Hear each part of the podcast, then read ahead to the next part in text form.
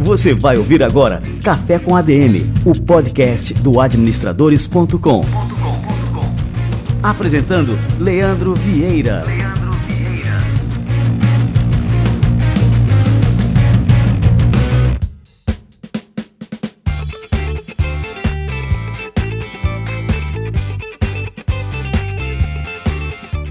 Fala galera, está no ar mais um Café com a DM, a sua dose de cafeína nos negócios. Estamos começando o nosso episódio número 226. Nós vamos receber aqui o Marcelo Miranda, que é CEO da multinacional Consoles Tecniconta. O Marcelo mora lá na Espanha e ele vai falar sobre os desafios da liderança diante de rupturas previsíveis e imprevisíveis na sociedade, como o exemplo dessa pandemia terrível que a gente está vivendo e que a gente não sabe quando vai acabar.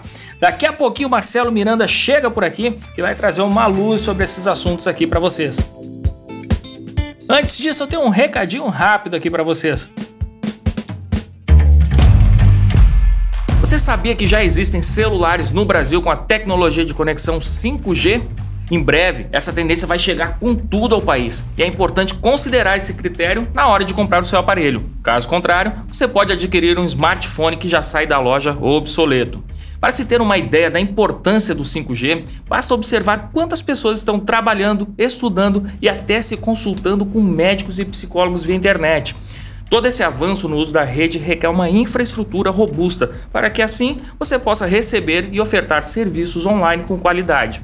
Os primeiros celulares do Brasil a oferecerem tecnologia de conexão 5G são os da Motorola. A marca acabou de atualizar seu portfólio com uma linha completa de aparelhos, que, com exceção do Motorola Edge Plus, são compatíveis até com a rede 5G provisória das operadoras.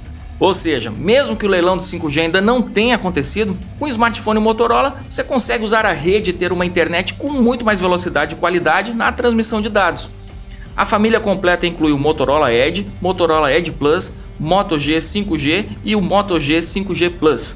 Os modelos vão do intermediário ao avançado e com certeza um deles atende às suas necessidades. Para conhecer todos os aparelhos Motorola preparados para o 5G, acesse o site motorola.com.br. Vou repetir: motorola.com.br. O link está logo abaixo na descrição do programa.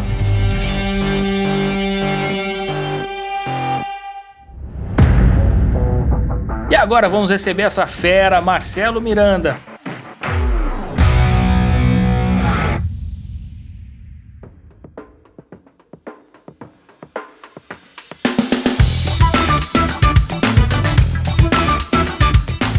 Marcelo Miranda é o CEO da Conceles Tecniconta na Espanha, filial espanhola do grupo multinacional francês Consoles. Ele é um executivo reconhecido na criação de inovações que levam ao desenvolvimento sustentável.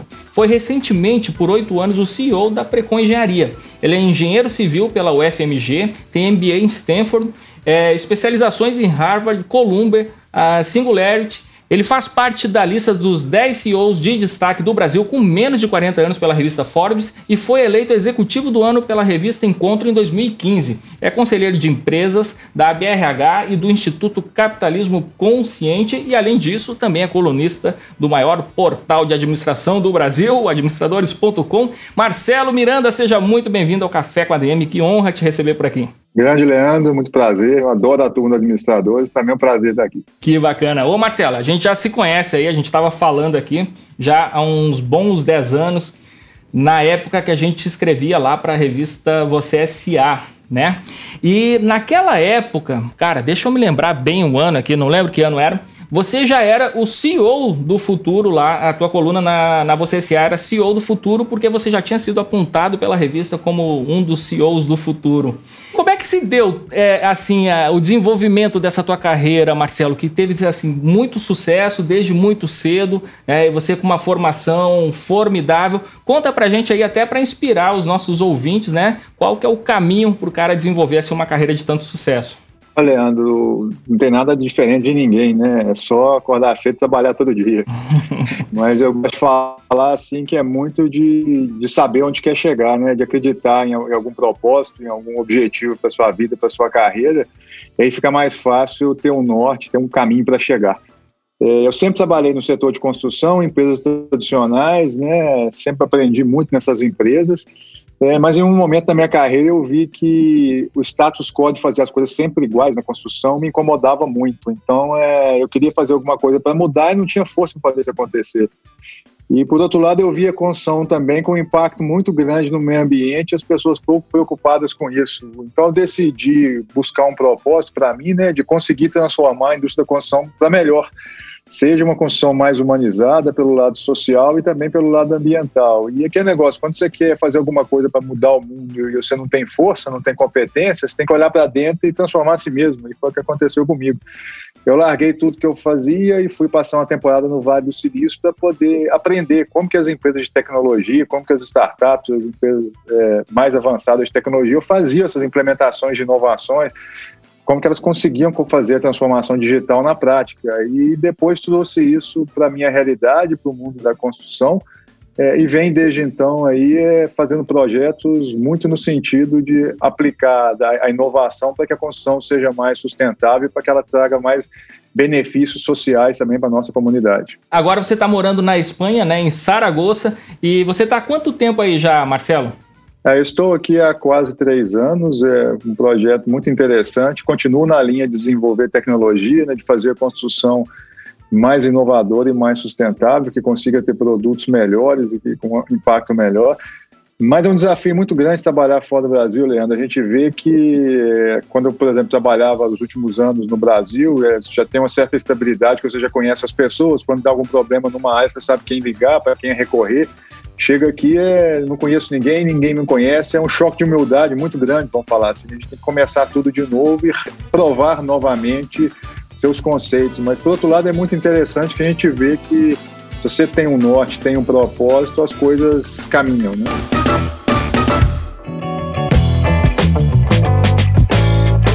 Eu acho interessante também é, essa questão, né, abrir com essa questão do tempo que você está aí na Espanha, porque você pegou aí um grande desafio pela frente, né? Então, assim, aqui no Brasil vai fazer um ano que a gente teve o primeiro caso de infecção pelo coronavírus. E aí na Espanha a coisa já vinha se desenrolando um pouco antes disso, né? Como é que foi a adaptação das empresas aí na Espanha e quais são as diferenças que você acompanha também, lógico, aqui o mercado brasileiro é, e como é que você compara, né, que foi essa adaptação aqui no Brasil, é, vendo aí com os casos da Espanha? Gosto de falar que os brasileiros foram privilegiados, né, porque viram acontecer em outros países e no Brasil começou devagar, né. Aqui na Espanha foi um dos primeiros países e foi muito forte. A, a curva de mortes e de casos já foi para o seu máximo nas primeiras semanas do, do coronavírus aqui e isso pegou todo mundo de surpresa. E a diferença que eu vi acontecer aqui, que eu vejo eu acompanho empresas no Brasil, sou conselheiro, sou mentor de algumas empresas, eu vejo que aqui na Espanha as pessoas esperaram menos para fazer as coisas acontecerem. As empresas saíram na frente, fazendo as mudanças que tinham que fazer e adaptando para poder trabalhar com mais segurança e bem-estar para os trabalhadores. No Brasil, eu vi o empresário muito esperando, às vezes, o governo, como que o governo ia posicionar, para que lado que ia, se era obrigatório fazer alguma coisa ou não. Aqui, eu vi que mesmo as coisas não sendo obrigatórias, né, os empresários foram muito mais na linha de, de segurança e de bem-estar dos colaboradores na frente. E eu acho que isso foi um pouco diferente. Mas é um desafio muito grande para todo mundo, não tem receita de bolo, ninguém sabe é, o que é certo, né? São muitas correntes de pensamento sobre tudo que aconteceu, mas a agilidade realmente de encarar de frente ajudou as empresas aqui a conseguir passar por esse momento difícil. Como é que está a situação por aí hoje, agora, Marcelo? Assim, que aqui no Brasil a gente está de volta, né? Voltou assim a, a curva, né, de mortes está acentuada. É, enfim, a gente está num período de novo, com aquele medo né, de sair nas ruas, enfim. E, e aí na Espanha, a turma já está mais tranquila? Como é que tá? Nada, cara. Eu não falo nem só na Espanha, na Europa como um todo, a gente está na terceira onda já. Teve a primeira onda, que foi a, começo do ano, teve uma onda no verão europeu, que é o inverno brasileiro, e agora veio uma terceira onda, porque tinha dado uma melhorada no final do ano passado e os governos abriram um pouco nas festas de final de ano, agora isso retornou de forma muito forte. A maioria dos países com fronteira fechada, cidades fechadas, comércios fechados parcialmente, então é tem sido bastante difícil aqui. As empresas estão tendo que se reinventar pela terceira vez aqui, como passar por isso novamente. Então a situação continua complicada e aí para a gente é mais uma aula de gestão, né? Como nós como líderes temos que fazer por um lado proteger nossos colaboradores e por outro lado continuar com as empresas perenes. É, e você trabalha numa empresa que faz parte da indústria de construção civil, que foi um dos setores mais penalizados no início da pandemia, mas também teve uma recuperação rápida também. Que lições que a gente pode tirar dessa pandemia, focando agora especificamente no setor que você trabalha, Marcelo? Você acha que houve um aumento de produtividade nos canteiros, é, enfim, adoção de boas práticas? O que, que você pode citar assim como lições dessa história toda? Eu vou falar sobre dois prismas. O primeiro que a indústria da construção é uma indústria muito atrasada na questão do desenvolvimento tecnológico, então a questão da pandemia foi um vetor de aceleração dessas transformações, de acelerar a transformação digital na construção foi muito positivo nesse sentido e muito no sentido do não frágil, né? Porque você pensa que a maioria das construções hoje são feitas de forma tradicional ainda, colocando tijolo, massa, tijolo, massa, muita gente nos canteiros, então numa situação como essa de pandemia é muito difícil de controlar um canteiro e deu espaço para tecnologias mais industrializadas, né? Que tivessem os funcionários né, em ambientes industriais controlados e que levassem essas peças a serem montadas nos canteiros de obras, que são os pré-fabricados ou a construção off-site, tem várias é a forma de chamar isso. Então, a pandemia acelerou, não só no Brasil, mas no mundo como um todo, o desenvolvimento tecnológico na construção e foi um vetor muito importante nesse sentido. O outro prisma que eu gosto de falar é que, o, o apesar da pandemia, o déficit habitacional brasileiro é muito grande. Então, o mercado imobiliário em si tem uma demanda que é independente de questão é, econômica, que é geográfica, vamos falar assim, né? Que, que, vem da demografia do Brasil. E as pessoas, por terem ficado muito tempo dentro de casa, né, nos períodos da pandemia, que ficaram presos nas casas, isso fez as pessoas que voltassem a pensar sobre o seu lar, né? Pô, tá legal onde eu moro, eu quero mexer aqui, quero mudar naquilo.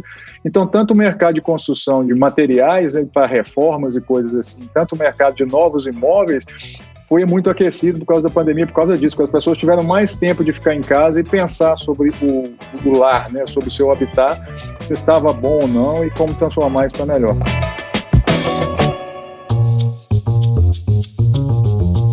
Nos negócios, no geral, assim, segurança e estabilidade são fatores que são extremamente importantes. Né? A gente procura né, uma estabilidade, uma segurança. E as empresas precisam ter projeção de lucros futuros, né? boa governança, contratos sólidos também, para que elas possam se valorizar. E aí a pandemia mostrou para a gente que o inesperado ele está sempre à espreita, né? E pode derrubar grandes negócios da noite para o dia. A gente viu vários negócios, infelizmente, sucumbirem durante essa pandemia. Aí já puxando aqui para o lado da liderança, né? Como é que os líderes devem se preparar para segurar essas duas pontas, né? Ao mesmo tempo que a gente tem que vender a estabilidade, a tranquilidade para o mercado, né? É, a gente tem que fazer também que a empresa seja ágil o suficiente para que ela não seja prejudicada por essas rupturas. Como é que é que o líder deve atuar aí nesses casos, cara? Para mim ficou provado mais que nunca que tem muitas empresas que sentam em cima de dogmas, né, de coisas que acham que são para sempre, que em momentos como esse são realmente questionados de forma muito forte e a empresa não tem por onde andar, porque tem um fator que é empoderante, por exemplo, que é a cultura. A, a empresa está preparada para uma cultura que não transforma, né, que não está acostumada com mudanças. Então, acho que o grande ponto aqui para as empresas, né, é ter através dos líderes essa capacidade de ler a necessidade dos clientes, de conseguir transformar, de adaptar em cima dessas capacidades. O que a gente chama de inovação, que não é nenhuma ciência aeronáutica, é simplesmente resolver problema de cliente, né? entender o que, que o cliente precisa e, e não simplesmente ficar sentado da, na forma que a empresa sempre fez as coisas. Eu acho que nesse momento isso foi muito valorizado nas lideranças. E a questão de governança, né, de ter resultados futuros, isso, eu acho que isso ajudou muito a difundir uma cultura mais transparente nas empresas, né? que os acionistas, que os conselhos estivessem mais próximos né, dos líderes, dos gestores, para compreender de perto se a cultura da empresa era inclusiva nesse sentido de possibilitar possibilitar a transformação, de possibilitar de necessidade de cenário rápido. E na sua opinião, Marcelo, qual que é a característica, o conjunto de características que define o tipo de líder que as empresas devem ter nos seus quadros, né, para enfrentar esses desafios que surgem, vamos dizer assim, nessa segunda década, né, do século 21, que já começou assim tão marcado por desafios é, tão grandes aí quanto essa pandemia que a gente enfrenta agora? Eu não sou muito fã desses cinco características do líder, dessas coisas assim não, mas assim, eu vou comentar o que eu estou observando na prática aqui no dia a dia e tem visto como tendência. Né? A primeira delas sendo a capacidade de aprender né? e principalmente de desaprender. de, de, deixar né, o que você fazia para poder tentar abrir a cabeça fazer algo novo. Isso, acho que isso é uma característica que eu tenho visto muito vada na, na liderança hoje e as empresas estão usando isso muito em lideranças situacionais. Né? Às vezes, no ponto, aquele cara ali não tem o chapéu de líder, mas de fato está tá exercendo a liderança, porque ele conseguiu desaprender uma coisa que a empresa fazia errado e está tentando fazer de uma forma nova. Então, essa característica de aprendizado, desaprendizado, é, eu acho que vai ser cada vez mais valorizada. É, uma que é muito forte é a habilidade genuína de gestão das pessoas, né, porque as empresas estão cada vez mais conectadas com o sentimento, com o propósito das pessoas, então é essa habilidade genuína de conseguir as coisas através das pessoas, eu acho que vai ser muito valorizado também. E eu penso também um pouco no propósito de valor social e ambiental, né, que, que eu acho que o líder que não conseguir enxergar a sua equipe, a sua empresa, como que pode contribuir mais para a sociedade num momento como esse e vai ser cada vez mais exigido, não vai conseguir, cara, porque pode até conseguir atrair pessoas para trabalhar com ele, mas não vai conseguir reter, porque as pessoas querem trabalhar por algo que elas acreditam também, se não vê que isso é genuíno nas palavras do líder, nas ações, nas atitudes, isso não vai continuar. E uma que nunca pode deixar de constar é a comunicação, mais do que nunca a comunicação é, tem sido um fator de diferenciação muito grande dos líderes nesse momento que a gente tem vivido e que vai ser nos próximos anos também. Legal, Marcelo. Vamos fazer uma pausa agora para o nosso coffee break.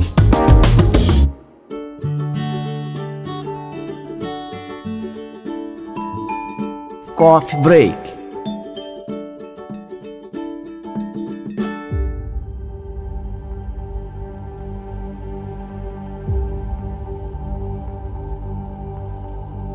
No penúltimo dia de dezembro foi ao ar a última temporada da série Vikings.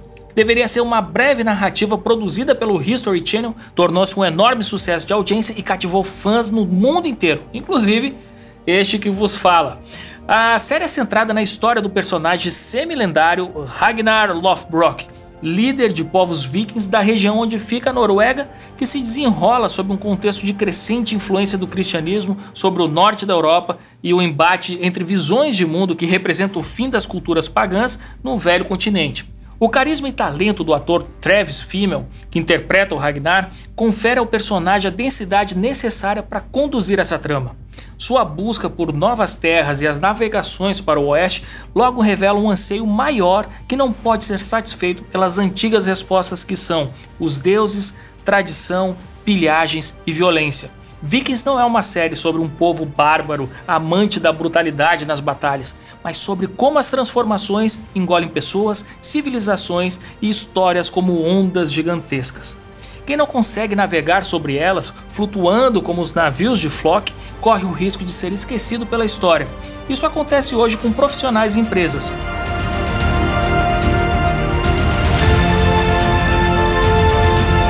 Muito bem, vamos voltar agora para a segunda parte da entrevista aqui com Marcelo Miranda e não esqueça de deixar a série Vikings salva nos seus favoritos, você não vai se arrepender.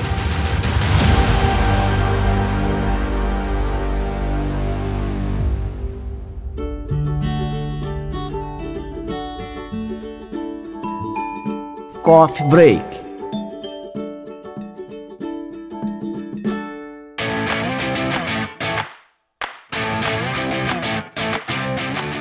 Estamos de volta agora com Marcelo Miranda aqui no Café com a DM. E continuando aqui esse papo aqui, Marcelo, sobre liderança, vou puxar aqui o Bill Gates, uma coisa que o Bill Gates disse há algum tempo, e ele falou que grandes líderes são aqueles capazes de empoderar os outros. Ou seja, em vez de ser a estrela do time, o líder precisaria fornecer ferramentas e condições para que outras pessoas pudessem dar o seu melhor.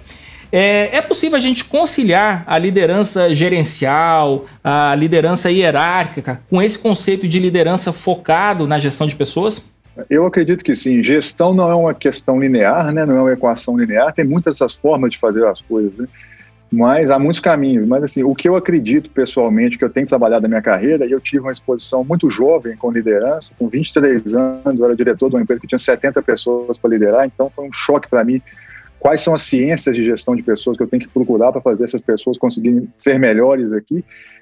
É, e desde sempre eu vejo que o papel do líder é conseguir que as pessoas consigam resultados que nem mesmo elas acreditam no dia a dia. Então, é conseguir fazer a pessoa superar o que ela pensa até dela mesma. E aí isso hoje vem muito na questão da transparência, né, das pessoas acreditarem realmente. Então, quando a gente fala de hierarquia, é muito mais o liderado sentir no líder que ele está ali para ajudar e está fazendo realmente diferença no dia a dia dos resultados, né, na prática daquela pessoa, do que simplesmente porque ele é um gestor que foi colocado ali. Então, eu acho que as pessoas vão seguir as pessoas que realmente ajudarem como líderes práticos, né, que realmente ajudarem as pessoas a chegarem em outro patamar de resultados.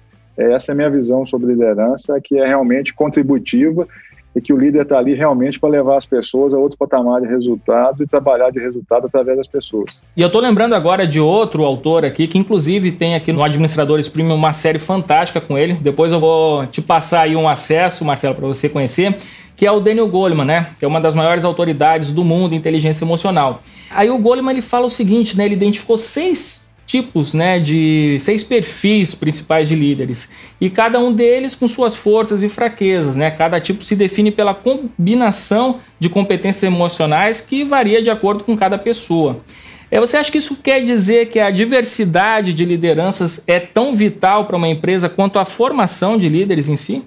Ô, Leandro, essa ponderação é muito válida. Eu vou começar por uma frase que eu falo sempre, né? Que tem gente que acha que liderar pelo exemplo é achar que todo mundo tem que imitar. É, isso é uma insensatez, porque transitar por diferença sempre faz a gente melhor.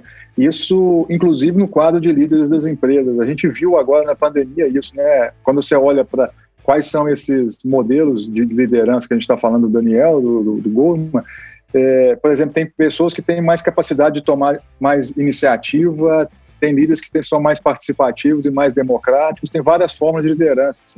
E às vezes, numa situação de crise muito forte, é preciso alguém que tome a frente e às vezes decida, mesmo não tendo certeza, para poder começar a andar o movimento. Não pode ser muito democrático. Tem várias formas de liderança e essa diversidade ajuda a empresa né, nos diversos momentos que ela vai passar. Então, eu acredito muito nisso, acredito muito na diversidade, inclusive nos quadros de liderança das empresas. Legal, Marcelo. Agora a gente está falando aí de grandes autores, né? Vou aproveitar para saber aí quais são as tuas indicações de leitura no nosso quadro Livro da Semana. Vamos lá?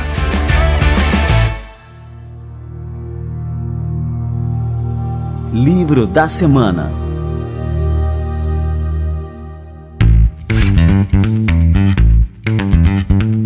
Eu queria destacar o professor Jeffrey Pfeffer, que é um professor de Harvard e Stanford. Ele tem um livro que chama Poder, porque algumas pessoas têm e outras não.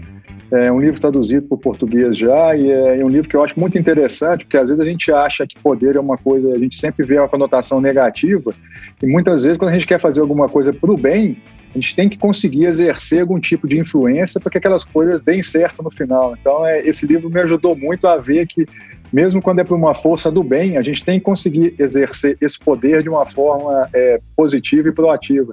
Conseguir influenciar as pessoas, conseguir que as pessoas notem que o que a gente está fazendo é importante e vai levar um resultado. Então, é, o livro é do professor Jeffrey Pfeffer. Legal, já estou anotando aqui para colocar na minha lista de leituras também.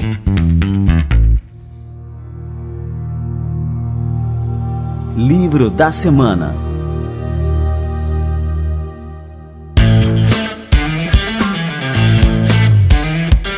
Ô Marcelo, para a gente finalizar, é, você costuma destacar que não características inerentes, mas a capacidade de comunicação é um diferencial para uma boa liderança. Né? Por que, que você considera a comunicação um problema tão crucial nas organizações hoje em dia? É, por dois fatores. O primeiro é que comunicação tem duas vias. A gente sempre pensa comunicação com a capacidade de falar, né? As pessoas esquecem da capacidade de ouvir, que para mim é 70% da comunicação, principalmente para um líder, né? Se ele está ali como representante, né, e como, e como potencializador de pessoas, a primeira coisa que ele tem que conseguir fazer é escutar muito bem, é conseguir ouvir de forma ativa aquelas pessoas, para que ele possa entender para onde guiar essas pessoas. Então, comunicação tem muito de escutar. E a segunda, né, na questão de como se comunicar, como se posicionar, faz muita diferença para um líder conseguir entender qual é o modo, qual é o tom, qual é a linguagem que ele vai utilizar, é, conseguir falar no mesmo nível das pessoas, conseguir entender qual é a linguagem, faz muita diferença, seja para vender um projeto, para dar um feedback, para poder fazer uma avaliação de resultado. Isso é primordial para o sucesso de um líder. Né? Então, é, é uma coisa que a gente estuda pouco na escola. Eu realmente estudei engenharia, depois até no MBA estudei pouco isso, mas é, a gente vê que no dia a dia a gente tem que preparar e poder se capacitar nisso, porque faz muita diferença prática. Muito bom. Ô Marcelo, cara, quero te agradecer muito aqui pela presença no nosso Café com a DM. Fazia horas que a gente não se falava uh, assim de forma tão próxima, né? E foi ótimo tomar esse cafezinho aqui contigo. E queria te agradecer aí pela presença, pela aula de liderança que você deu aqui pra gente. Foi bom demais, cara. Beto, muito obrigado. É um prazer, cara. Foi um prazer participar com você de novo. Estou aí às ordens para sempre à disposição. Um abraço. Valeu demais, um grande abraço.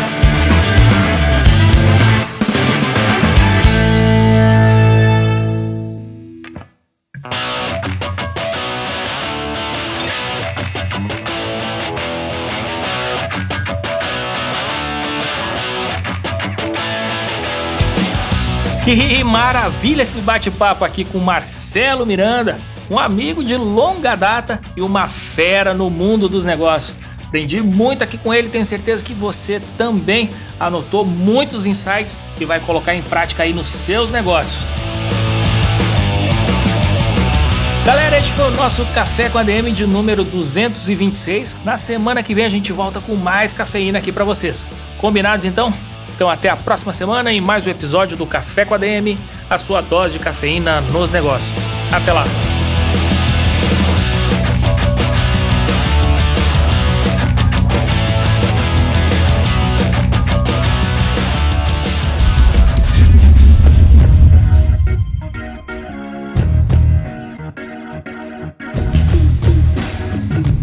Você ouviu Café com ADM, o podcast do administradores.com.